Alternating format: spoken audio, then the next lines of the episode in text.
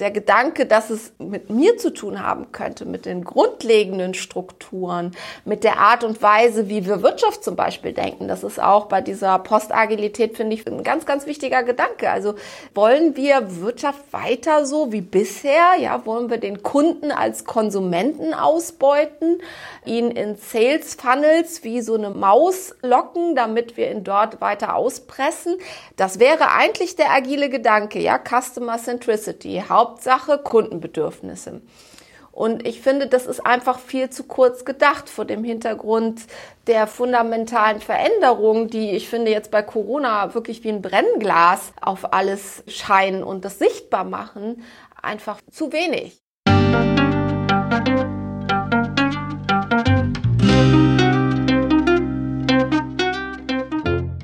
Schön, dass du wieder reinhörst.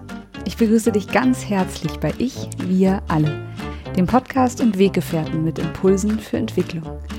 Wir bei Shortcuts laden interessante Personen ein, die uns zu den Themen Selbst, Team und Werteentwicklung inspirieren.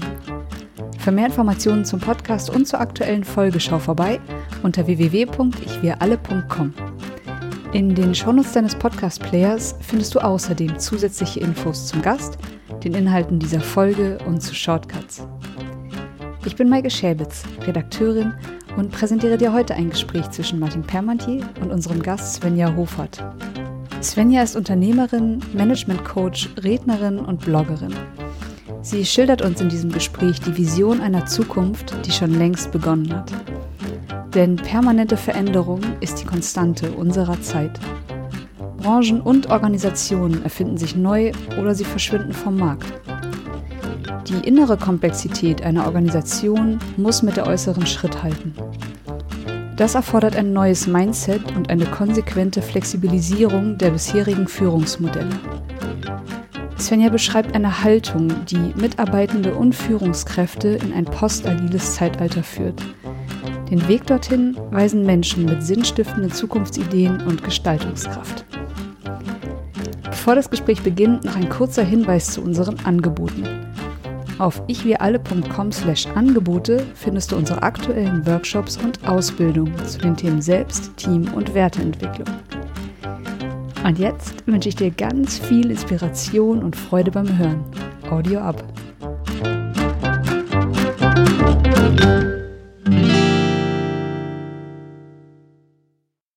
Hallo, willkommen bei Ich wir alle und ich freue mich sehr, heute Svenja Hofert hier zu begrüßen. Hallo Svenja. Hallo Martin, ich freue mich auch, dass ich dabei sein darf. Genau, Svenja, du bist Autorin und Geschäftsführerin von der Teamworks GmbH. Was sind so die Kernelemente deiner Arbeit, weil du bist ja sehr vielfältig aufgestellt. Was sind die aktuell? Also im Moment beschäftigen wir uns natürlich auch relativ viel mit dem Thema Digitalisieren von Produkten. Was macht eigentlich Sinn? Was ist überhaupt nicht sinnvoll?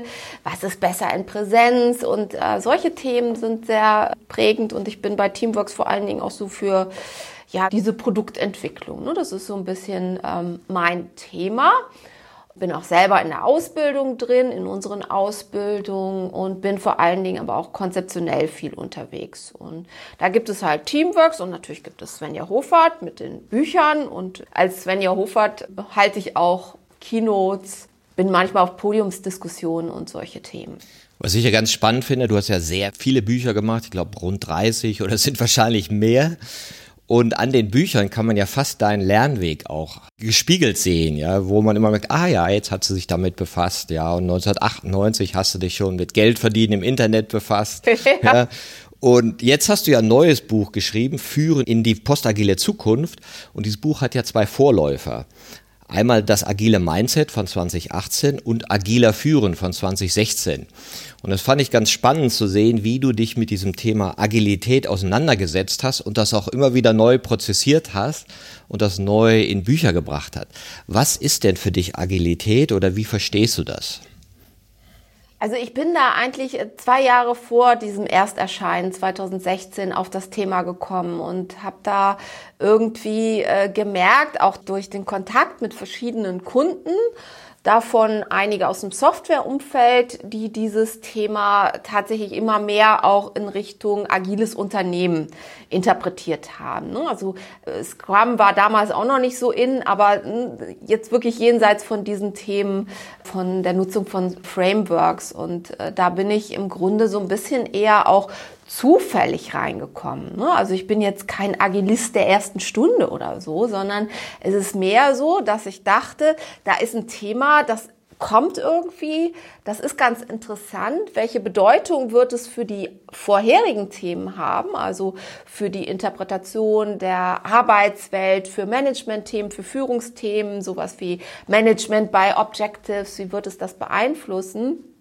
Das waren halt die Dinge, die mich da letztendlich zugeführt haben. Ne? Und du hast es schon sehr richtig gesagt, meine Bücher spiegeln irgendwo insofern meine Entwicklung in einigen Teilen wieder, als es immer so bei mir viel damit zu tun hat, was finde ich interessant. Mhm. Ne? Was finde ich interessant? Und deswegen habe ich mich auch immer früh geweigert, es gab einige Verlage, die wollten unbedingt so ein Positionierungsding aus mir machen und ich habe dann gesagt, nee, das will ich nicht, weil dann dieser intrinsische Motor ja verloren ginge, ja, wenn man mich als oh Gott, als was man mich alles schon aufstellen wollte. Ne? Und manchmal sehr genderstereotypisch. Da war ich dann irgendwie, nee, das will ich einfach nicht. Also es hat viel damit zu tun mit dem Entdecken, mit dem Entwickeln von Themen, auch damit, dass ich durch diese unterschiedlichen Berührungspunkte auch Dinge direkt und indirekt sehe. Also ich sehe durch direkte Aufträge nicht nur bei mir, sondern wir haben halt auch ein Team von Beratern und da gibt es auch einen regen Austausch. Da hört man natürlich ganz viel auch und ist relativ nah dran. Und dann gibt es aber auch die Teilnehmer, zum Beispiel unserer Ausbildung und Workshops und auch da hört man natürlich recht viel und es gibt diese Ebene der direkten Aufträge, wo man unmittelbar etwas mitbekommt, wie etwas funktioniert, was nicht funktioniert und so weiter. Ja, das finde ich, das äh, spürt man auch in deinen Büchern, dass da sehr viel Praxiswissen drin ist und auch Umsetzungswissen. Und dass du auch immer diesen entwicklungsorientierten Blick hast ja, also nicht nur auch Agilität als Tool verstehst, sondern auch schaust, in welcher Kultur findet das statt, wie wird das wahrgenommen. Ist das jetzt nur ein Verändern von Worten oder ist es wirklich etwas, wo Einstellungen, neues Denken, neues Fühlen da hinzukommt. Ja, und so hatte ich so das Gefühl, dass bei agiler Führen das vielleicht mehr noch auf Tool-Level war. Und beim agilen Mindset hast du gemerkt, nee, das reicht nicht, wenn man das nur als Tool sieht und mal, Leute, wir machen jetzt Scrum, ja, und dann aber bitte alles schneller, höher, weiter. Ne? Und da hast du da gesehen, ah nee, wenn ich mir das sozusagen aus der entwicklungsorientierten Brille angucke, da gehört ja mehr dazu. Ne? Genau, als ich dann so, so immer mehr mit dem Thema Kontakt bekommen habe und immer mehr auch gemerkt habe, wo sind eigentlich die Grenzen und Hürden, was passiert da? Da wurde mir bewusst dieses Thema, was du wahrscheinlich ja auch kennst, der Transformation in diesem entwicklungspsychologischen Sinne bedeutet ja, dass man seine Oberfläche verbreitet, also oder dass man das Gefäß, in das Inhalt kommt, quasi verändert. Also eine andere Wahrnehmung. Dazu gehört, dass man Dinge sieht, die man bisher nicht gesehen hat, dass man Aspekte erkennt, die bisher überhaupt nicht in einem eigenen Film drin waren. Und das äh, wurde mir bewusst, dass das einfach so eine Riesenrolle spielt bei diesem Thema und dass das viele so gar nicht sehen. Mhm. Ja, also die machen in ihren unterschiedlichen Kontexten, machen die was, was sie oft agil nennen oder agile nennen oder auch sie sagen, wir machen Scrum. Also inzwischen sagt das jedes Unternehmen, mit dem ich zu tun habe. Aber wenn du dir es anguckst, ist das nicht das, was ich glaube, Ken Schwaber oder die Protagonisten der Business Agility, die ja ähm, eher so in die 1980er Jahre zurückgehen, was die damit gemeint haben. Das ist irgendwas anderes. Hm? Und das fand ich ganz faszinierend, da hast du recht. Ne? Und bei Postagil ist halt im Grunde die, die Erkenntnis gewesen, dass da ganz seltsame Dinge passieren, dass da irgendwie die, dieses Thema Rollenflexibilität, ja, so da gibt es äh, Unternehmen, du hast äh, die klassische Hierarchieebene, du hast da Bereichsleiter, du hast Abteilungsleiter und so weiter und dann äh, führen sie irgendwie agiles Management oder Scrum oder wie auch immer immer Sie das nennen, führen Sie ein oder adaptieren das Spotify-Modell und hauen den Leuten da einfach noch eine Rolle so drauf. Und da denke ich immer, ja, Rollenbewusstsein, liebe Leute, ist etwas, was unwahrscheinlich viel Reflexion erfordert. Und wir sind ja, ich glaube, du bist Vater, ich bin Mutter, also allein diese Rolle. Und dann sind wir noch im beruflichen Kontext. Und dann sollen wir im beruflichen Kontext dann auch noch mal weitere Rollen differenzieren. Und nicht nur wir, sondern auch die Mitarbeiter. Wie sollen die das denn raffen, dass der ehemalige Bereichsleiter, äh, der jetzt Product Owner ist, dass der denen jetzt als Product Owner plötzlich entgegensteht, dass das total zur Verwirrung führt, ist mir total logisch. Aber äh, ich merke, bei anderen nicht so. Das, das heißt, also, äh, und diese Konflikte, die gerade in den traditionellen Unternehmen aufkommen, ne? also oft werden ja so die Beispiele genannt von Unternehmen, die eben nicht traditionell sind, ja, die irgendwie schon von Anfang an anfangen konnten, anders zu arbeiten, ja, wie etwa Börsorg oder, ähm, ne? das ist ein Riesenunterschied zu einem Konzern, der jetzt plötzlich sich, sich agil aufstellen will in Bereichen. Das ist, finde ich, dieses Thema Transformation mal so zu betrachten im Sinne von, da ist nicht die logische Entwicklung von der Larve zum Schmetterling, sondern die menschliche Entwicklung ist eben nicht angelegt in der Larve, sondern sie ist ganz stark gefeuert durch den Kontext, wie der sich verändert, wie ich mich dem Kontext anpasse. Das ist ein Riesenunterschied und das finde ich, ist ein Aspekt, der so recht wenig gesehen wird. Und äh, also das habe ich dann sozusagen, ja, waren Erkenntnisse. Äh, dazu gibt es noch einige Erkenntnisse mehr. Ne? Also dieses, ähm, man versucht irgendwas da reinzubringen und nennt es irgendwie, aber es ist gar nicht das, was man eigentlich machen will, aber das kann man gar nicht erkennen. Also das ist, und da dachte ich, und dieses Wort agil ist in einigen Unternehmen auch so verbrannt, dass man, also schon vor fünf Jahren hatten wir das erste Verbot von einer Personalabteilung agil zu verwenden. Ja, das Interessante ist, es wird ja oft so mit schneller assoziiert, so nach dem Motto, der Chef kommt und sagt, mach die Abteilung mal agiler, schick die mal in Kurs, das alles muss schneller gehen und die müssen innovativer werden. Und man schüttet in bekannte Strukturen jetzt ein paar Tools rein, Design Thinking, Scrum, Kanban oder so und hofft dann, dass innerhalb der alten hierarchischen Strukturen die da unten jetzt aber mal agiler sind. Und das merke ich natürlich auch, dass das Alte sich selber gar nicht in Frage stellt mit seinen Privilegien, Hierarchien und undemokratischen Strukturen, die natürlich auch alle gespiegelt werden müssten und in Frage gestellt müssen, wenn wir wirklich agil werden wollen. Ne? Genau, also ich denke manchmal, das ist so eine Showveranstaltung, die aber nicht auf so einer bewussten Ebene stattfindet. Also es ist so ein, ja, wir nehmen da etwas, das hört sich gut an, das heißt jetzt agil und dieses agil setzen wir in unser Umfeld und das wird uns schon retten in die Zukunft. Also es ist fast schon kindliches Verhalten, was man an den Tag legt. Also diese Hoffnung, dass das irgendetwas bewirken würde und der Gedanke, dass es mit mir zu tun haben könnte, mit den grundlegenden Strukturen, mit der Art und Weise, wie wir Wirtschaft zum Beispiel denken. Das ist auch bei dieser Postagilität, finde ich, ein ganz, ganz wichtiger Gedanke. Also wollen wir Wirtschaft weiter so wie bisher? Ja, wollen wir den Kunden als Konsumenten ausbeuten, ihn in Sales Funnels wie so eine Maus locken, damit wir ihn dort weiter auspressen? Das wäre eigentlich der agile Gedanke, ja, Customer Centricity. Hauptsache Kundenbedürfnisse. Bedürfnisse. Und ich finde, das ist einfach viel zu kurz gedacht vor dem Hintergrund der fundamentalen Veränderungen, die ich finde jetzt bei Corona wirklich wie ein Brennglas auf alles scheinen und das sichtbar machen, einfach zu wenig. Ja, also da muss mehr passieren, auf vielen verschiedenen Ebenen passieren. Ja, das äh, finde ich auch sehr gut gesehen, weil wir fragen auch oft in Unternehmen, was ist der Zweck ihres Unternehmens? Und manche sagen, mhm. wieso komische Frage, Geld verdienen. Ja, was denn sonst? Ja. ja, und die nächsten sagen, nee, nee, wir, wir, sind kundenzentriert, wir wollen das Beste für die Kunden. Und andere sagen, nee, wir wollen eine gute Kultur für die Mitarbeiter, die dann eben auch gut zu den Kunden sind und dann machen wir auch guten Profit.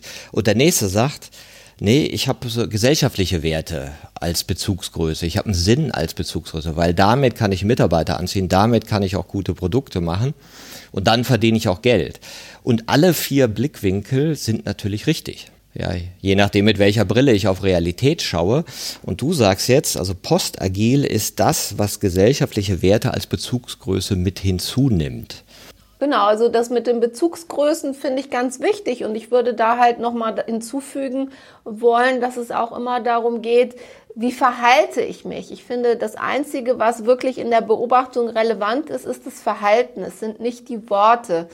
Das heißt, wenn man Menschen fragt, also Interviews macht, dann werden sie oft auch gesellschaftliche Bezugsgrößen nennen. Ob das aber in ihrem praktischen Verhalten sich wirklich spiegelt, ist eine ganz andere Frage. Ich glaube, das bedarf einfach struktureller Entscheidungen. Also, dass man beispielsweise sagt, wir haben hier Menschen, die sind nur für den Corporate Social Responsibility Bereich.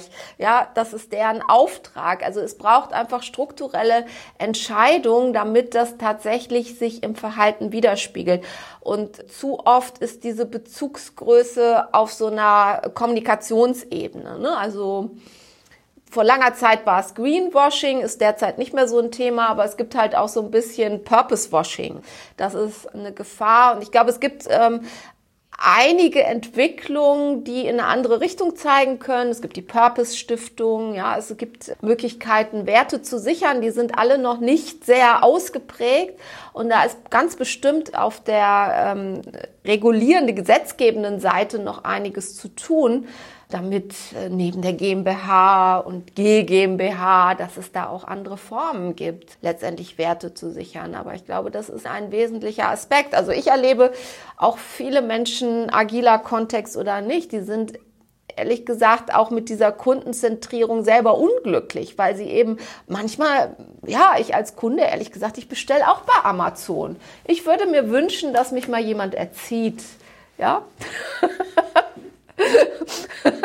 ja, weg von diesem Convenience, weil der Kunde, den wir ansprechen, der Kunde auch, selbst wenn wir den Kunden von morgen denken, dann ist das ja letztendlich auch eine Frage, wie wir diesen Kunden auch gestalten, ja? Also der entsteht ja nicht aus dem Nichts. Ich sage immer, Zukunft entsteht aus der Gegenwart. Also wenn wir die Gegenwart schon nicht verstehen, dann können wir gar nicht in die Zukunft gehen. Ne? Also und viele wandern als erstes mal in die Zukunft, machen einen Zukunftsworkshop, haben riesen Spaß und dann wundern sie sich, dass sie nichts umsetzen. Und dass sie riesen Spaß haben, ist meiner Meinung nach eher Beziehungswerten geschuldet. Ne? Man macht was gemeinsam, aber da geht's ganz oft gar nicht um das Thema an sich. Und ich glaube, eine praktische Handlungsempfehlung wäre, mal in die Zukunft zu gucken, vor allen Dingen auf das, was man nicht sieht. Ja, das ist ja auch das Interessante, was Harari mal gesagt hat. Was wollen wir wollen? Also gibt es einen kollektiven Willen? Auf den man sich beziehen könnte. Und wir sind ja so ein bisschen noch in dem Narrativ gefangen der Aufklärung. Wir alle werden vernünftig und aus der individuellen Vernunft werden vernünftige Handlungen entstehen und damit wird die Welt besser, schöner und gerechter. Und jetzt stellen wir fest, ah ja, okay, die individuelle Vernunft reicht doch nicht so weit. Wir müssen vielleicht doch an den formalen Strukturen lenkend äh, eingreifen und sagen, naja, bestimmte Maßnahmen des Umweltschutzes können wir besser vielleicht über formale Strukturen im Kollektiv lösen. Und die Frage ist aber, können wir denn das im Kollektiv lösen, was die Welt braucht? Kann das vorgegeben sein oder muss das nicht auch aus einem individuellen freien Willen entstehen und kann sich daher dann auch vielleicht stark unterscheiden, was der Einzelne will? Das ist halt eine Frage. Ne? Also wenn ich auf alles Antworten hätte, dann würde ich nicht weiter Bücher schreiben. Also es gibt so einige Fragen, die ich so selber habe. Natürlich hat das auch mit demokratischen Systemen, mit äh, totalitären Systemen. Ähm, interessanterweise ist agil systemunabhängig und es gibt ja auch zum Beispiel in China Beispiele wie Heya für erfolgreiche agil geführte Unternehmen. Die werden als Best Practice dann verkauft oder genommen. Und da zeigt sich, dass das agil, wie es da verstanden wird, auch in nicht demokratischen Systemen sich entwickelt. Und das ist eine bestimmte Interpretation natürlich auch von diesem Agil. Und ich bin mir nicht ganz sicher, welche Stellschrauben man wirklich braucht, um im Sinne einer lebenswerten Zukunft. Und ich glaube, Corona ist gegen den Klimawandel oder die Klimakrise wahrscheinlich eine Kleinigkeit um solche Menschheitsherausforderungen wirklich zu lösen. Und ich bin kein Prophet, ich, ich weiß nicht genau, wie man das machen soll. Ich glaube, jeder kann bei sich selber anfangen, das ist ganz klar. Aber welche Systeme am Ende zu fundamentalen Veränderungen führen, ich könnte mir vorstellen, dass es nicht das eine gibt, dass es verschiedene Stellschrauben gibt, dass es in manchen Kontexten vielleicht durchaus auch sinnvoll sein kann, im Sinne von, es gibt ja diesen Unterschied zwischen autoritär und autoritativ, also in der Erziehung. Ne? Also man kann ja autoritär so im Sinne von, du machst das jetzt so und gewaltsam oder im Sinne von, das nennt der Frank Baumann Haber, sagt neue Autorität im Sinne von durchaus von Klarheit und auch klaren Strukturen und klaren Regeln und Eindeutigkeit leben. Und dadurch auch Veränderungen erzeugen. Ja, es, es muss nicht immer das Autoritäre im Sinne von, da haben wir es sofort mit Trump zu tun oder wem auch immer oder anderen nicht genannten Politikern, sondern dass es durchaus auch eine Form von Autorität geben kann, die das Agile eigentlich nicht so auf dem Plan hat, die durch, ich sag mal, straffe Zügel vielleicht auch schaffen kann, zumindest die Bedingungen dafür zu schaffen, dass Veränderungen stattfinden kann. Und ich glaube sowieso, dass Führung verteilt gedacht werden muss. Also nicht geteilt, sondern verteilt. Dass es das Beste für uns, für alle wäre, ich, wir alle, sagst du ja, dass die Führung möglichst verteilt wäre, dass sie möglichst auf unterschiedliche Köpfe, Strukturen verteilt ist und nicht so auf eine Person fokussiert. Menschen nehmen Bälle auf, ja, der eine nimmt die Idee auf, ich gebe sie dir rüber, dann nimmst du das, dann nimmt der nächste das. Und es ist eher auf mehrere Personen verteilt, dass sich so eine Idee auch vergrößert und wenn sie größer werden kann, meiner Meinung nach braucht man dann eben keine totalitären Strukturen, sondern dann kann es auch in einer vielleicht veränderten Demokratie gehen, auch Unternehmensdemokratie. Ja, das finde ich auch sehr interessant, dass du sagst, äh, einer der großen Treiber für so eine Entwicklung können Ideen sein. Und äh, jemand sagte mal, nichts ist so mächtig wie eine gute Idee oder eine Idee, deren Zeit gekommen ist. Und wir sind jetzt auch in so einer Bewegung, dass wir sehen, ja, früher hatten wir das moralische Wir, ja, das fanden wir doof, Faschismus oder Religion oder irgendwas, wo wir das Gefühl haben, boah, das unterdrückt unsere Gedanken und Gefühle. Dann hatten wir jetzt die Zeit der Individualisierung, wo wir gesagt haben, ich mach mein Ding, just do it, ich bin der Größte. Und jetzt geht's ja wieder so darum, finden wir zu einem ethischen Wir, so nenne ich es mal, also eines, was wir aus der Kraft unserer Individualität annehmen oder nicht, ja, dem wir uns frei zuordnen können und das vielleicht auch kollaborativ ist, weil alle diese Herausforderungen, die jetzt vor uns stehen, sind ja keine nationalen, sondern globale Probleme und entscheidend wird sein, können wir uns auf die Idee eines kooperierenden globalen Wirs beziehen? Oder hat das genug Kraft? Oder zerfallen wir jetzt in Egoismen? Und jeder versucht irgendwie durchzukommen, me first, ja, die anderen sind egal. Und das finde ich ist ja ganz auch entscheidend für Organisationen, worauf beziehen sie sich? Und das finde ich jetzt ja auch interessant in der Krise, dass man genau diese zwei Bewegungen sieht. Die einen, die sagen, nee, alles für mich und das stimmt ja alles gar nicht und äh, ich will jetzt hier mich nicht einschränken und die anderen sagen, ja, lass uns irgendwie mal gucken, hier Fürsorge betreiben füreinander und dann mal ausprobieren, wie wir da so durchkommen ne? und wo wir vielleicht Prioritäten setzen und da uns auch wieder revidieren müssen. Und das ist ja ganz interessant, wie da jetzt eine Idee sich durchsetzen könnte. Also wie schafft die das? Ist sie dann übers Gefühl gebunden oder was sind diese Ideen, die vielleicht so ein ethisches Wir erzeugen könnten?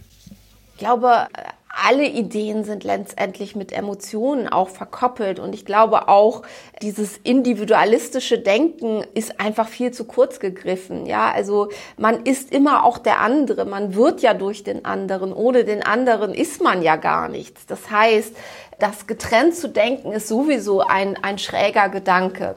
Und ja, es ist richtig, dass Egoismen, glaube ich, sehr, sehr stark im Mittelpunkt gestanden sind über einen langen Zeitraum. Also die ganze Selbstverwirklichungsschiene die jetzt auch teilweise sehr, sehr angloamerikanisch geprägt ist, ja. Also du kannst alles schaffen, du musst dich nur anstrengen. Also dieses ganze Leistungsgesellschaftsparadigma.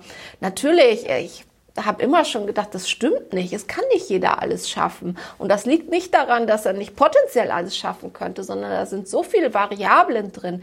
Die Frage ist, wem begegne ich? Mit welchen Begegnungen kann ich mich weiterentwickeln? Also insofern glaube ich, eine kollektive Dynamik kann absolut entstehen, wenn man einen Resonanzraum findet, in dem jemand anders diese Idee, die man hat, aufgreifen kann und vermehren kann.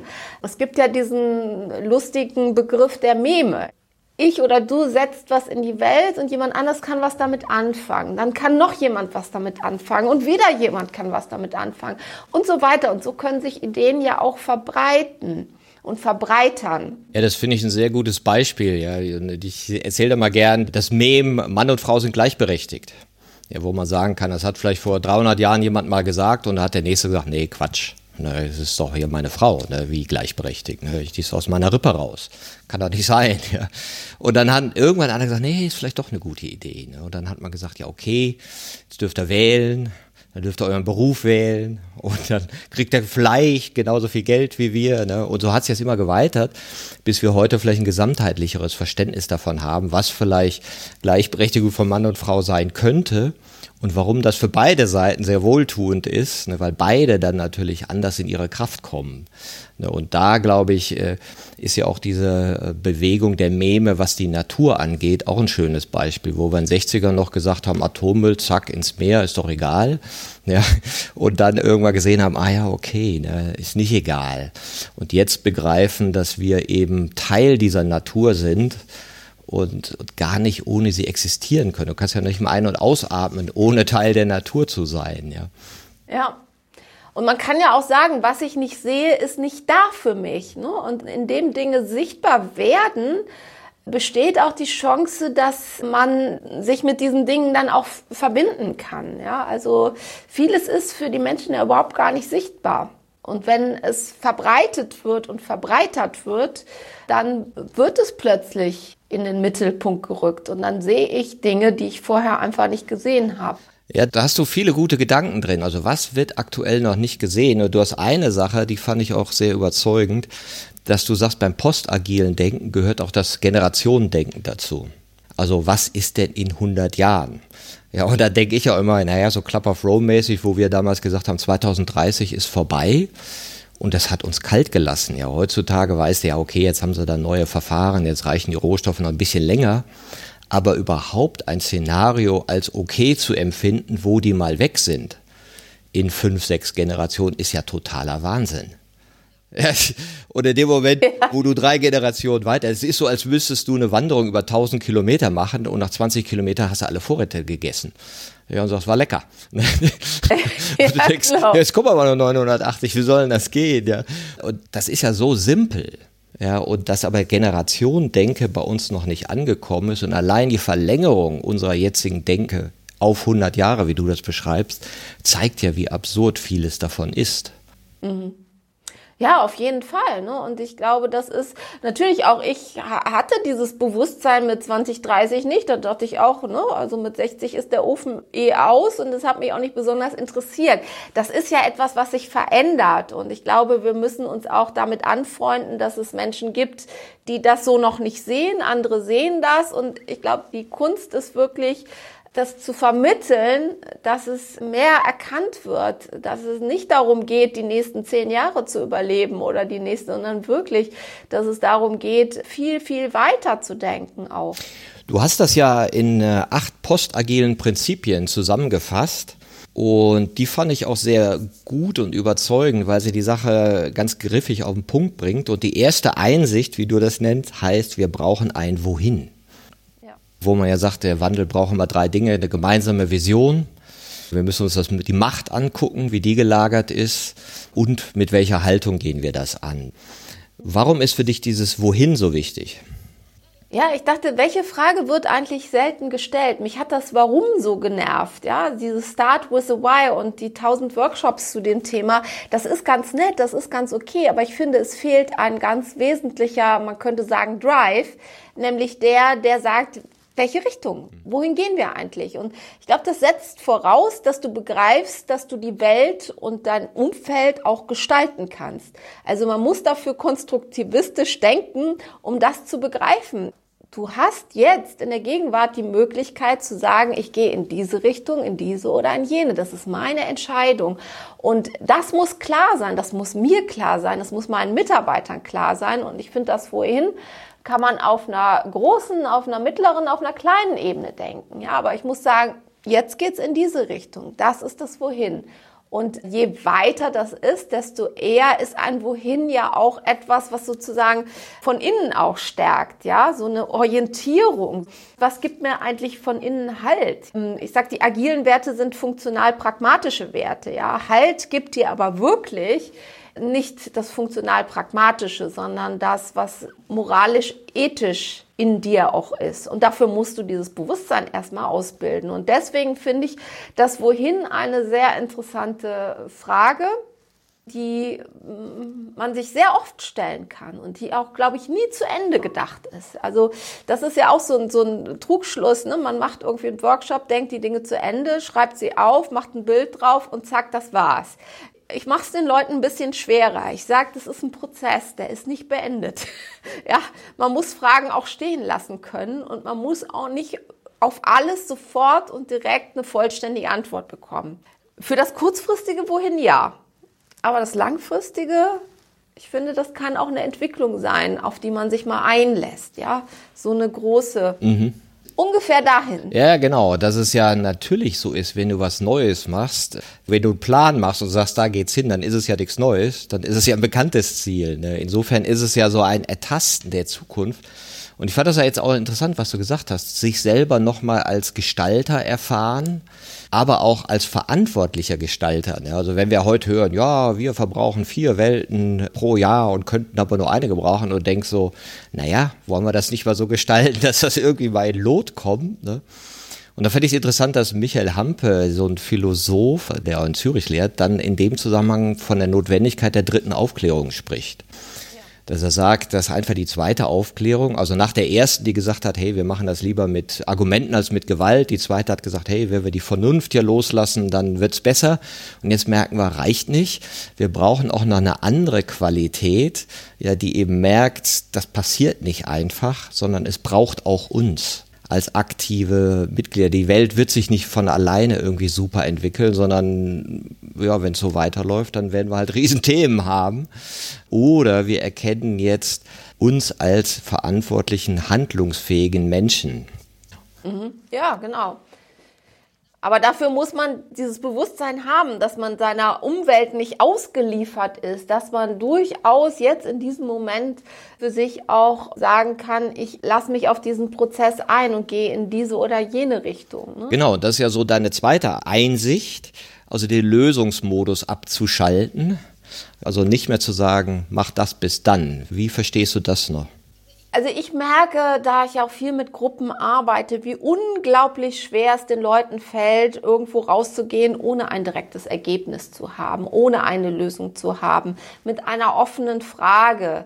Die meisten haben das unglaubliche Bedürfnis und den Drang, irgendwie, was ist denn jetzt so eine Lösung? Aber bei manchen Dingen gibt es die nicht. Ja, da ist vielleicht die Lösung, mal auf die Lösung zu verzichten und eben sich auf diesen Prozess einzulassen, was ja auch nicht heißt, dass ich jetzt passiv bin, ja, ganz im Gegenteil, aber sagen, okay, nach dem Wissen und besten Gehwissen, was ich habe, ist das für mich ein sinnvoller Schritt, aber das kann sich ändern. Mhm.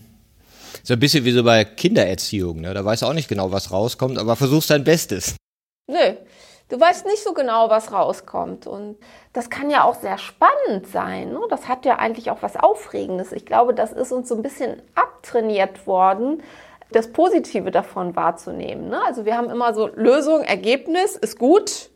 Also du hast deine Klassenarbeit gemacht, Häkchen dran, kriegst du Noten für. Ne? So, also sind, glaube ich, sehr stark geprägt auch durch ein System, was auf Ergebnis auch zielt. Ja, klar. Und ich sage auch nicht, dass Ergebnis schlecht ist. Der Mensch ist ein zielorientiertes Wesen, der braucht das. Aber es ist manchmal auch ein Ziel, kein Ziel zu haben. Naja, und auch, ich sag mal, viele Ziele, die scheinbar vernünftig sind, entlarven sich als vollkommen unvernünftig in dem Moment, wo ich den Zeithorizont ausdehne. Und das, was wir als effizient glauben, erkannt zu haben, ist plötzlich vollkommen scheineffizient, ja, so wie billiger Atomstrom, ja, wo du denkst, äh, nö, war nicht billig, ist nicht billig, sondern muss 200.000 Jahre irgendwo gelagert werden. Ne? Die dritte Einsicht, die du formulierst, da sagst du, wir entwickeln Kunden. Ja, also dass es um Kundenentwicklung statt um Persona geht. Was ist das für eine Qualität? Also ich finde diese Persona-Denke ne, aus dem Design Thinking ist ja ganz nett und schön, aber ich habe so einige Sachen gesehen und da denke ich, hallo Leute, ihr macht da Stereotypen, ihr baut Stereotypen, ihr baut Klischees wenn das das jetzt sein soll, dann ist es ganz sicherlich nicht die Lösung. Und genauso ist es bei Aspekten, wo es halt darum geht, ja, Customer Centricity, so Zentralgedanke der Agilität. Was heißt denn das nun konkret? Ich nehme den Kunden so, wie er ist, wie sich seine Bedürfnisse frei entwickeln. Ich fütter ihn, damit er noch mehr Bedürfnisse bekommt, zum Beispiel Convenius, also im Grunde dann auch auf dem bequemen Weg zu gehen. Oder ich frage mich, was ist denn auch der Kunde, den ich wirklich dann auch haben möchte vor dem Hintergrund einer sich derart dynamisch verändernden Welt? Ja, und da hat man auch Verantwortung. Also nicht das sklavische, der Kunde ist König, ja, so dieses, diese Sklavenhaltung, sondern Klar, die meisten denken dran, wenn sie irgendwelche Studien zitieren, das und das wird der Kunde im Jahr 2023 äh, wohl machen. Aber äh, ganz ehrlich, viele Aspekte sind da noch gar nicht mitgedacht und solche Wirkmechanismen wie etwa jetzt durch die Corona-Krise, aber auch durch andere ungeplante Ereignisse sind da alles gar nicht drin. Und deswegen finde ich, dass das ein Gedanke sein sollte, Kunden nicht als Stereotyp der Persona zu nehmen, sondern sich zu fragen, welche Kunden möchte ich eigentlich auch mit meiner Organisation entwickeln, um sie zukunftsgerecht quasi zu haben. Ist ja ein ganz heißes Thema, wenn wir das mal auf Social Media beziehen und sagen, okay, mhm. Facebook hat irgendwann gesagt, ja, den ganz derben Schmodder wollen wir nicht drin haben, also Gewalt oder Pornografie wollen wir nicht drin haben. Jetzt merken sie, okay, wollen wir die ganz derben Lügen drin haben? Nee, wollen wir irgendwie auch nicht. Ne? Und was wollen wir eigentlich an zerstörerischem Dingen nicht drin haben, weil wir merken, oh, Fake News travel faster than wisdom System. Ja, und wenn die jetzt sagen würden, hm, ich lenk's mal um auf Kundenentwicklung, also ich entwickle euch nicht so, dass ihr danach vollkommen dualistisch verblendet seid und nur noch Wahnsinn im Kopf habt, sondern ich habe einen erzieherischen Auftrag. Und das ist ja eine ganz heikle Sache. Bildungsauftrag. Bildungsauftrag, also genau. Erzieherischen Auftrag, Bildungsauftrag im Sinne von Bildung ist ja eigentlich die Entwicklung von Vorstellungsvermögen. Mhm. Ja, also je mehr Menschen Vorstellungsvermögen haben, desto gebildeter sind sie, wenn man den ursprünglichen Wortsinn betrachtet. Und ähm, so würde ich das gerne verstanden wissen. Also das mit dem erzieherischen Auftrag, Stichwort Fake News, versus Wisdom. Diese Entscheidung zu treffen ist ziemlich schwierig. Das ist eine echte Gratwanderung. Das ist eine wirkliche Gratwanderung. Ja, klar. Und gleichzeitig sehen wir, dass wir Kommunikationsfähigkeit verlieren, wenn wir keine gemeinsamen Wahrheiten mehr haben, auf die wir uns beziehen ja. können. Und dass dann ja. Systeme, wie USA, die zerfallen in Dualismus, wo man denkt, oh, wie kriegt er den wieder raus? Ja, jetzt habt ihr euch da in solche Narrative reingefressen, ja, und, und die denen zu gar nichts, die eigentlichen Themen kriegt ihr gar nicht angepackt, weil ihr so beschäftigt seid in dieser Rechthaberei und eure Aufmerksamkeit da gebunden ist, dass ich auch manchmal auch so eine Fantasie habe, dass ich denke, naja, wenn man jetzt die Algorithmen so KI-mäßig umstellen würde, von Klicks auf Bildung, ja, dann hättest du ja einen Wahnsinnsmotor, dass du eben sagen würdest, na okay, ich bild jeden da, wo er ist, aber nur so ein bisschen. Oder ich gebe ihm Angebote, Bildungsangebote, die kann er dann nehmen oder nicht. Aber ich sage nicht mehr, ist doch egal, worauf er klickt, Hauptsache er klickt. Ja, heikle Sache. Es ist eindeutig eine heikle Sache und deswegen sage ich also, dass das ist eine wirklich ethische Frage. Also da muss man um Lösungen ringen. Das ist nicht einfach etwas, wo du sagen kannst, wohin, also da geht's lang. Das ist auch nicht die Entscheidung von einer Person. Also ich glaube, das ist wirklich ein, ein Ringen um gute Lösungen, um die Frage, an welchem Prinzip wollen wir uns da wirklich ausrichten. Mhm. Das braucht aber eine Entscheidung, weil Menschen sind beeinflussbar und der Gedanke, der Journalismus war ja oft dadurch geprägt, wir klären auf. Ja, das ist doch unrealistisch. Ja, also Menschen sind einfach beeinflussbar. Das ist so. Und das ist auch ein ganz, ganz wesentliches Merkmal. Und deswegen muss derjenige, der beeinflusst, und jeder beeinflusst letztendlich den anderen, sich darüber klar sein und braucht klare Prinzipien, an denen er sie sich ausrichtet. Ja, du sagst ja auch, die vierte Einsicht ist, wir brauchen Learn-it-alls und keine Know-it-alls, also die Rechthaberei ein bisschen locker lassen und mal zu sagen, hey, das, was ich nicht weiß, ist tausendmal größer als das, was ich weiß, das so als Grundhaltung zu haben. Was ist da für dich noch drin in diesem Learn-it-all? Ja, es ist halt diese Neugierde, auch interessiert zu sein an der Meinung eines anderen und das nicht zu verwerfen. Und ich finde auch, dass diese, diese Spaltung, die sich zeigt in den Extremen, das ist böse, das darfst du nicht sagen. Das führt eben glaube ich, eben nicht zu einem fruchtvollen Diskurs. Und Learn It Alls in meinem Verständnis, das ist ja ein Begriff, den ähm, ich glaube, der Nadella mit Microsoft geprägt hat. Ne? Ich glaube, der war der Erste, der gesagt hat, wir wollen hier, äh, versteht das sicherlich noch ein bisschen anders, aber in meinem Verständnis sind das Menschen, die erstmal auch mal zuhören was nicht heißt, dass man irgendwie dann keine Meinung mehr bildet, ja. Aber bevor man sich eine Meinung bildet, braucht man ja genügend Information und die meisten suchen eigentlich nur nach der Information, die sie wieder selbst bestätigt. Und Learn It All wird sich für mich daran zeigen, dass man bereit ist, auch die Informationen anzunehmen, die der eigenen Wahrheit und Wirklichkeit widersprechen. Ja, das ist auch ganz spannend. Ich habe mir jetzt auch mal angewöhnt, Fox News zu gucken. Total spannend. Mhm weil so wie wir über Amerika geredet haben, redet da gar keiner. Nein. Also wir haben da so, so, so, so einen ja. Schablonenblick und wenn hier das eine Schlagzeile ist, da gibt's da vollkommen andere Schlagzeilen, ja. Also ist manchmal auch anstrengend dazu zu hören, weil er denkt, oh my God, are they really saying that? Ja. Aber okay, zu akzeptieren, dass das so ist und dass wir irgendwie auch damit umgehen können, ja. Und du sagst so, deine fünfte Einsicht ist, sich als Weltbürger oder Weltorganisation zu betrachten. Hört sich erstmal nach einer Überforderung an, wenn ich so an so manche Unternehmen denke, die sagen, ey, ich jetzt Weltbürger oder so, aber es ist natürlich eine Tatsache und Covid hat uns das ja irgendwie auch vor Augen geführt, dass wir alle verbunden sind oder als Menschheit von solchen Sachen betroffen sind oder eben nicht sagen können, mein Land hat nichts damit zu tun oder ich weiß gar nicht, wo es war, ein Land hat das Wort einfach verboten, es wurde nicht genannt und dann existierte das halt nicht. Ne? Ja. Was ist das für dich? Genau, alles hängt mit allem zusammen. Ne? Und das heißt natürlich nicht, dass jetzt alle Organisationen weltweit irgendwie expandieren sollen, sondern es kann auch bedeuten, dass ich eine Entscheidung treffe, ja, die Verantwortlichkeit ist vielleicht auch hier vor Ort und vor Ort möchte ich in dem Kontext etwas tun, was unserem Sinnempfinden auch entspricht. Mhm. Aber in dem Bewusstsein, dass ich natürlich die Verantwortlichkeit dafür habe, ja, also für die Plastikberge oder für das, was ich da letztendlich entsorge, für die Art und Weise, wie ich mit meiner Umwelt umgehe und dafür dann andere Ausbeute in andere Länder, das wird ja viel zu wenig gesehen. Ne? Also diese Wechselwirkung finde ich ganz wichtig und die Konsequenzen daraus, die können ja sehr unterschiedlich sein, aber sie überhaupt erst mal zu sehen. Und es ist immer eine Widersprüchlichkeit. Ja klar, wir haben vieles einfach outgesourced. Ja, also Kinderarbeit haben wir outgesourced oder Umweltschäden haben ja. wir outgesourced und teilweise ja auch ganze Tätigkeitsbereiche, wo du merkst, in der Pflege, naja, okay, da sind wir total auf Migration angewiesen, Bau genauso, ne, wo man gemerkt hat, ja, ja die Umstände werden von Arbeitnehmern hier nicht mehr als attraktiv empfunden, also musst du welche importieren oder du musst die Arbeit exportieren. Und dann kannst du sagen, wieso, bei uns ist doch alles schön, ja, weil das, was nicht schön ist, findet irgendwo anders statt.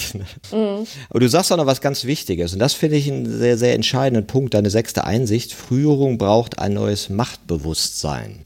Und das finde ich auch immer interessant, wenn es um Macht geht, dann hast du ja in Deutschland oft so diesen Effekt, nee, Macht will ich nicht ausüben, das ist ja, nee, das ist ja bar. Fall, ne? Also Macht ist, ja, ja. Ja, ja, genau.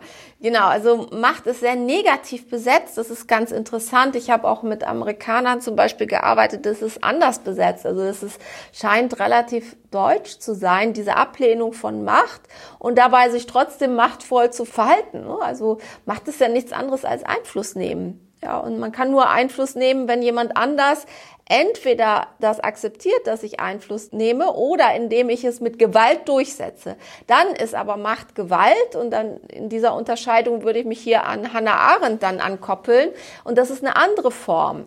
Also wenn ich etwas knallhart durchsetze, ja, mit einem entweder gesetzesregelkonformen Denken oder indem ich etwas wirklich mit körperlicher Gewalt durchsetze. Das ist ein Unterschied zu einem einflussorientierten Machtverhalten, wo ich Einfluss nehme, indem ich ein Buch schreibe, Vortrag halte, indem ich überzeuge, indem ich in eine bestimmte Richtung lenke den Blick, indem ich ja, vielleicht die Logarithmen anpasse in eine bestimmte Art und Weise, das wäre halt eine Frage. Das ist was ganz anderes und das brauchst du und auch diejenigen, meine Erfahrungen, die sagen, nee, Macht auf gar keinen Fall, Augenhöhe und die Macht versus Augenhöhe sehen, das sind oft Leute, die sich selbst extrem machtvoll verhalten. Also man muss sich diesen Begriff, glaube ich, mal angucken. Was meint er überhaupt? Ja, und so sehe ich das auch. Also wenn du gestalten willst, brauchst du Macht, um Sachen machtbar zu machen. Und, und daran scheitert es ja oft auch in den Unternehmen, dass die Macht eben in den alten Strukturen bleibt, eben bei der Führung. Und äh, die, die wenig Macht haben, sollen dann agil sein oder postagil. Oder sagen wir, im postagil würdest du das ja gesamtheitlicher denken, dass du sagst, okay, Hand aufs Herz, lass uns mal ehrlich sein, was habt ihr mit uns gemacht? Die letzten Jahre vortanzen, agil sein, dann auf die Zahlen geguckt, gesagt, nö, stimmt ja nicht, ist nichts rausgekommen. Wir machen, genau, wir machen weiter machen so. Wir jetzt, wieder, jetzt machen wir wieder autoritär, ne? Genau. Genau. Und das sieht man jetzt ja auch bei diesem Corona-Backlash, wo es jetzt heißt, jetzt aber nochmal richtig ranklotzen, ne? jetzt aber nochmal reinkommen.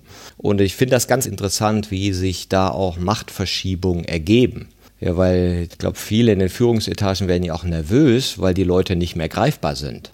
Ja, ja, klar. Total. Ne? Also was ich da so erlebt habe, jetzt auch im Zuge von Umstellung auf Homeoffice, so undercover an Informationen, so in Zwischengesprächen und Seitengesprächen, da höre ich also riesen, riesen Angst und völlige Überforderung auch mit dieser Situation umzugehen. Und einige Firmen, auch jene, die sich durchaus agil nennen, die gehen ja jetzt mit knallharten Computerhilfen da auch gegen vor. Ja, also diese Zeiterfassung oder dass jeder Handschlag erfasst wird, jede Aktivität erfasst wird. Ist das das, was wir wirklich wollen? Mhm. Ja, also ist das das, was Leute fördert, verantwortungsvoll zu handeln?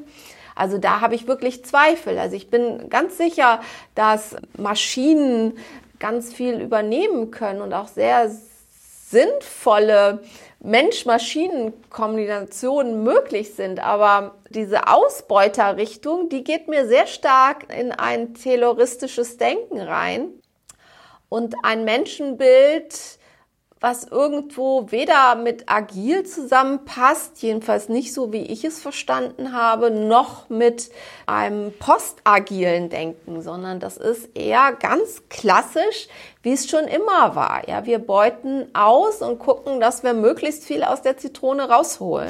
Naja, das ist ja wahrscheinlich auch das Problem, dass wir äh, diese neue Narrative noch nicht so sehen können. Wie soll das denn anders gehen? Also wir sind ja in diesem Wachstumswahn, ja, so nach dem Motto, wenn es wächst, ist es gut. Ja, und äh, schauen gar nicht darauf, welche anderen Qualitäten sind denn durch das Wachstum entstanden, die nicht gut sind. Ja, und, und vielleicht gibt es ja in dem Moment, wo wir anders priorisieren, vollkommen andere Handlungsgewohnheiten. Und da sagst du ja auch, wir müssen mit Gewohnheiten brechen. Ist ja erstmal sehr weit geformt. Ne? Mit welchen denn brechen oder geht es um das Brechen an sich bei dieser Einsicht? Es, Brechen an sich ist ja kein Prinzip, aber wenn wir jetzt bei diesem Thema Homeoffice bleiben und Führungskräfte, die völlig überfordert sind mit dieser Situation, dann ist das Brechen der Gewohnheit unter anderem darin, dass man seinen Kommunikationsstil verändern muss. Der ist einfach ganz anders im der Arbeit mit Remote-Teams, ja. Und die Art und Weise zu führen muss dann eine andere sein. Und da kommt man, finde ich, ganz automatisch auf den Gedanken, entweder man geht über Kontrolle, also das eine Extrem Richtung autoritär und ich finde manche Studien, ich glaube aktuell gab es eine von Hayes, die zeigen das auch. Es gibt so eine Bewegung in eine wieder autoritäre Richtung, finde ich verbunden mit solchen Kontrollmechanismen oder du entscheidest dich dafür, du möchtest Menschen, die selber entscheiden, die ähm, Verantwortung übernehmen, die mit den anderen zusammenarbeiten, die wirklich kollaborieren, die sich wirklich austauschen. Und dann kommst du nicht darum herum, dass das Menschen sein müssen, die eben auch für sich auch Prinzipien, Werte entwickelt haben, die im Grunde ein Mensch sind, der Verantwortung übernehmen kann. Und das sind zwei völlig unterschiedliche Bilder. Ja? Und diese Führung muss da anders aussehen. Und da bricht man dann Gewohnheiten, wenn sich jemand dieser Aufgabe stellen will. Mhm. Ja, dann ist es eben nicht. Ne? Morgens um 8 Uhr meldest du mir, was du erledigt hast, ja, und ich schmeiß immer wieder meine eigenen Briefings über Bord, weil das im Büro ja super geht, aber online geht das nicht. Ne? Online brauche ich ein klares Spielfeld, auf dem ich agiere, da brauche ich klare Regeln und das ist, glaube ich, eine ganz schöne Hausnummer ne? für jemand, der das bisher so noch nie gemacht hat. Und ich frage mich oft, ob es die gleichen Personen sind, die solche Führungsaufgaben übernehmen, wie diejenigen, die sie früher übernommen haben. Ja, das sagst du ja auch, und das sage ich auch immer vielen Führungskräften. Naja, wenn ihr das jetzt das Gefühl habt, ich kann das nicht, ja, dann verteil doch die Rollen. Ja, hast einen Call, da sagst du, du achtest darauf, dass auch die Social-Themen zur Sprache kommen, du achtest auch darauf, dass keiner zu lange redet, du achtest da drauf. Ne? Man kann sich das ja auch leichter machen, wenn man so merkt, oh, man selber äh, neigt von mir aus zu Monologen in den Videocalls. Und da merke ich auch, dass da viele so unflexibel sind und alle nur warten, wann hört es denn endlich auf? Ja, ja, genau. Und da finde ich, ist das Agile wirklich wertvoll und hat auch echt eine tolle Toolbox. Ne? Also was du machst, machen wir auch mit so Mikrorollen. Das sind echt so kleine Dinge. Ja, da achtet halt jemand anders auf, sagen wir mal, Führungsthemen. Und das ist so ein Mini-Gewohnheitenbrechen. Ja. Und deine achte Einsicht, die fand ich auch ganz spannend. Wir sollten Unternehmen wie Ökosysteme behandeln. Und da steckt, glaube ich, mehr drin, als jetzt in dem Satz klar wird. Was beinhaltet das so für dich? Also ich finde, man sollte die Dinge leben lassen. Ja, so viele versuchen sowohl auf Teamebene als auch auf Organisationsebene so eine Einheitlichkeit zu erzeugen. Und das ist ja gar nicht nötig. Es ist ja, ich weiß nicht, ob du einen Garten hast. Ja, also man kann einen englischen Landschaftsgarten anlegen und jedes Unkraut ausrupfen. Oder du sagst, das Unkraut könntest du auch zum Löwenzahnsalat äh, verarbeiten und äh, möglicherweise ist dieses Wildbeet dort auch ganz fruchtbar für das Gesamtunternehmen, auch wenn es mir momentan vielleicht ein bisschen auf die Nerven geht, ne? weil die anstrengend sind. Da darf auch was wachsen, ja. In, in Kulturen darf auch etwas anwachsen, weil allein die Tatsache, dass es anwachsen kann, deutet schon darauf hin, dass es auch passend ist zu diesem System und dass das System das vielleicht auch braucht. Ne? Und dass es auch ähm, Ne, viele wollen immer so einheitlich. Ne? Alle Leute sollen irgendwie einheitlich sein, alle kreativ oder wie auch immer. Nee, manchmal ist genau das Gegenteil, was irgendwie gar nicht da rein zu passen scheint, etwas, was, was dem Ganzen erstmal wirklich zum Wachstum verhilft. Ja, das finde ich auch mega wichtig, weil wir in so einer Welt von Bewertungen groß geworden sind permanent wurdest du bewertet, permanent wurdest du mit irgendwas verglichen. Und dadurch haben wir alle so ein komisches, normiertes Vorstellung voneinander. Der ist zu dick, der ist zu dünn, der ist dies, der ist das, der ist jenes, ja. Und alle haben irgendwie so unbewusst eine Normierung im Kopf, die scheinbar den Weg zum richtigen Leben führt. Und dann guckst du mal in der Gruppe und denkst, wer von uns entspricht hier irgendeiner Art von Norm? Wer ist richtig groß, hat das richtige Gewicht, den richtigen IQ und merkst du gar keiner. Ja, wir sind alle nicht der Norm entsprechend, ja, und, und das sehe ich auch so, diesen Wert nochmal des Unnormierten zu erkennen und des anderen und des Musterbruches und dem Außergewöhnlichen, ja. Da gehen wir gerade in so eine Strecke, das auszuschließen oder diese Spielräume zu verkleinern durch eben so harte Bewertungssysteme. Genau, also ich finde auch, also ich merke auch immer wieder mit den Gruppen, mit denen ich arbeite, dass ein Thema auf total fruchtbaren Boden fällt. Das ist dieses Thema Feedback und Bewertung, ja. Und in, in Bewertung steckt ja auch Wert drin. Wir bewerten dauernd. Wir brauchen das auch. Ja, wir müssen gucken, ist das jetzt griechisches Restaurant oder was auch immer. Also eine Bewertung hilft ja auch. Ja, so ne, letztendlich. Aber äh, in mancher Beziehung ist es eben auch schädlich, ne, weil du sofort sagst, ah, das ist so und so und aha, so und so. Und ich bewerte mich, ich bewerte andere. Und dieses Thema mal den Wert rauszunehmen, finde ich auch sehr, sehr hilfreich. Also Stichwort wer weiß, was diese Wildblume für meinen Garten vielleicht für einen Sinn hat. Ne? Genau. Ne, aber der Nachbar ärgert sich drüber. So, aber da hättest du mal daran denken sollen, was soll denn der Nachbarn denken, wenn du da Wildblumen hast? Ne? Da hättest du schon von vornherein wegschneiden. Aber vielleicht kommt man dadurch mit dem Nachbarn ins Gespräch und vielleicht entsteht dadurch wiederum was. Dinge zulassen ist da letztendlich auch ein ganz wichtiger Punkt.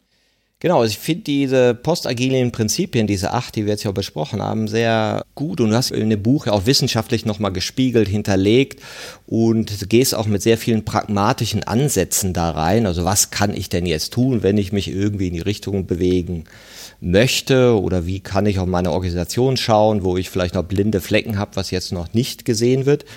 Siehst du da schon Ansätze, dass Unternehmen postagil unterwegs sind? Und was wird da gerade gebraucht von Unternehmen, dass die da mehr hinschauen können?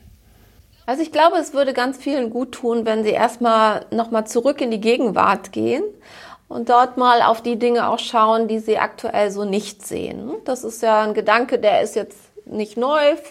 Das hat Otto Schama mit der Theorie sagt letztendlich auch. Also die Gegenwart wirklich erstmal verstehen und zwar vor allen Dingen in den Aspekten, die mir bisher überhaupt nicht bewusst gewesen sind. Und das sind unglaublich viele Sachen. Also ich hätte da wirklich x Beispiele, wo den Leuten einfach die, die Augen aufgegangen sind, weil sie bestimmte Dinge einfach nicht sehen konnten.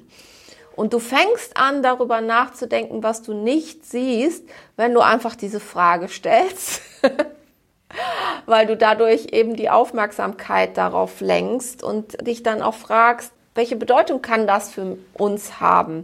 Das, was wir hier im Moment nicht sehen. Und auch da dieses äh, Stichwort Entschleunigung ist vielleicht so ein bisschen, ja, Achtsamkeit wird vielleicht teilweise ein bisschen überstrapaziert, aber im Grunde geht's ja darum, weil wenn ich sofort anfange, an der Zukunft zu bauen und dann gehe ich jetzt sofort in die postagile Zukunft, dann finde ich, ist das ein Gedanke, der nicht das widerspiegelt, was ich eigentlich will. Mhm. Ich finde auch, man braucht Wortbewusstsein dass man sich darüber klar ist, postagil ist am Ende auch nur ein Wort, agil ist auch nur ein Wort. Diese Worte haben eine Geschichte, sie sind individuell gefüllt und ich glaube, sich das vor Augen zu halten, würde ganz vielen Führungskräften auch helfen, wie unterschiedlich das auch sein kann. Ja, also was ein einziges profanes Wort so auslöst. Und dann kann man sich entscheiden, muss ich jetzt das Wort postagil bei mir einführen oder lasse ich es besser mal stecken und beschäftige mich mit anderen Themen. Ich finde, das ist eine völlig legitime Konsequenz. Also alles, was ich nicht will, ist, dass da eine, eine Sau durchs Dorf getrieben wird, die dann letztendlich ja so, so ähnliche Effekte hat wie die agile. Ich will eher, dass man auch die Entscheidung treffen kann, okay, ja, postagil, gut, ne? Im Moment nicht, lassen wir mal liegen. Beschäftigen wir uns erstmal damit zu verstehen, was brauchen wir eigentlich im Moment, um auf diesen Weg zu gehen, der uns dann in eine Zukunft führt, ja, die für uns und für alle, ich, wir alle auch lebenswert ist. Ja. Genau. Und Das finde ich auch ganz gut, was du sagst. Schaut auf die Gegenwart. Oder wie man sagt, bevor du was Neues in die Tasse tun kannst, musst du die alte leeren.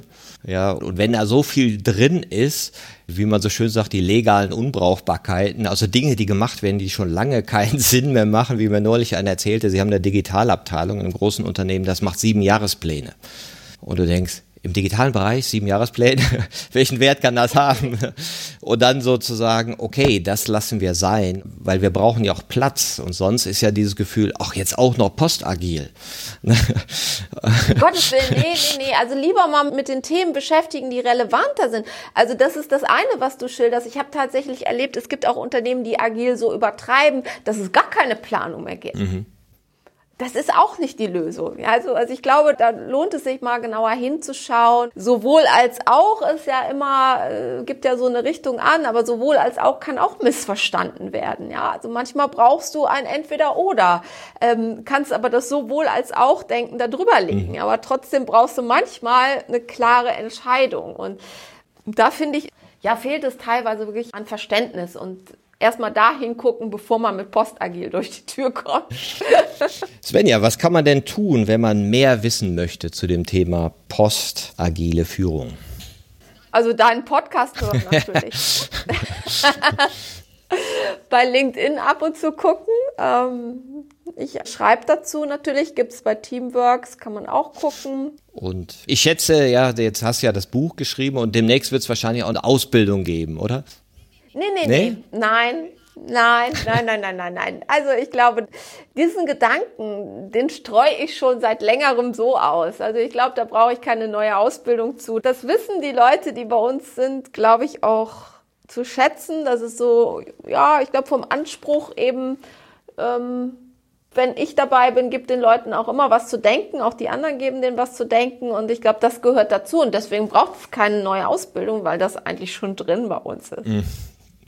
Genau, und was es braucht, ist halt die Erkenntnis, was die Welt braucht. Svenja, ich danke dir für die Inspiration und die tollen Anregungen, die auch für die Hörer vielleicht inspirierend sind. Wer mehr wissen möchte, kann in die Shownotes reingucken. Ich danke dir sehr, Svenja. Ich danke dir sehr, Martin, für dieses Gespräch. Vielen Dank. Das war eine Folge von Ich, wir alle dem Podcast und Weggefährten mit Impulsen für Entwicklung. Wir bei Shortcuts begleiten und unterstützen Unternehmen bei der Entwicklung von zukunftsfähiger Führung, Kommunikation, Unternehmenskultur und Design. Mehr Infos zu unseren Angeboten, zum Podcast und der aktuellen Folge findest du unter www.ichwiralle.com. Wir freuen uns über dein Feedback zur Folge und deine Bewertung des Podcasts bei iTunes. Bitte stell uns gerne Fragen zum Podcast und mach Vorschläge für Themen und Interviewpartner, die dich interessieren würden. Und zu guter Letzt, schau gerne bei uns in Berlin-Kreuzberg vorbei. Wir lieben Besuch.